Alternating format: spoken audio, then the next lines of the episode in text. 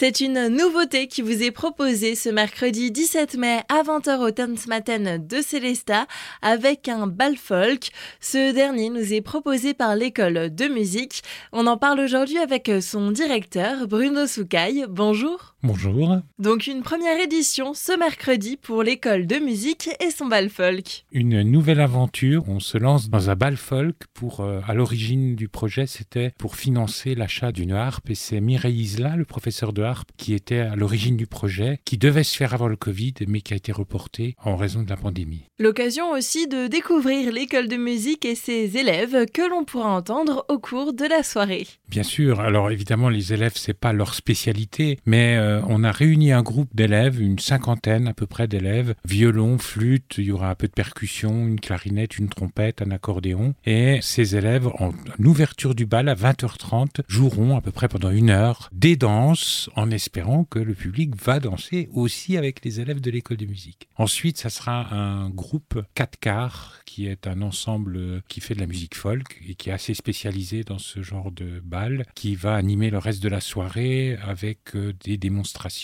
des explications sur les danses pour que le plus large public possible puisse danser. C'est ça, on attend du public qu'il se prête au jeu. Bah oui, c'est quand même long, hein, donc euh, c'est sûr que c'est bien si on peut danser. Hein. Et puis là, danse folk, c'est sympa parce qu'on peut danser en groupe aussi. C'est pas que des danses de couple, il y a moyen de s'amuser. Et puis avec une petite euh, explication sur les mouvements, je pense que ça va devenir accessible, même pour les gens qui n'ont jamais pratiqué. Sur place, de la danse, de la musique, mais aussi des boissons et de la petite restauration. Tout le comité de l'école de musique et quelques parents se sont mobilisés pour euh, évidemment proposer des boissons, une petite restauration, euh, crêpes, euh, hot dog, enfin des petites choses, puis des boissons pour tout le monde, parce que pour la soirée, à force de danser, on a faim et soif. Bruno Soucaille, merci. Le tarif d'entrée de ce bal folk est à 10 euros.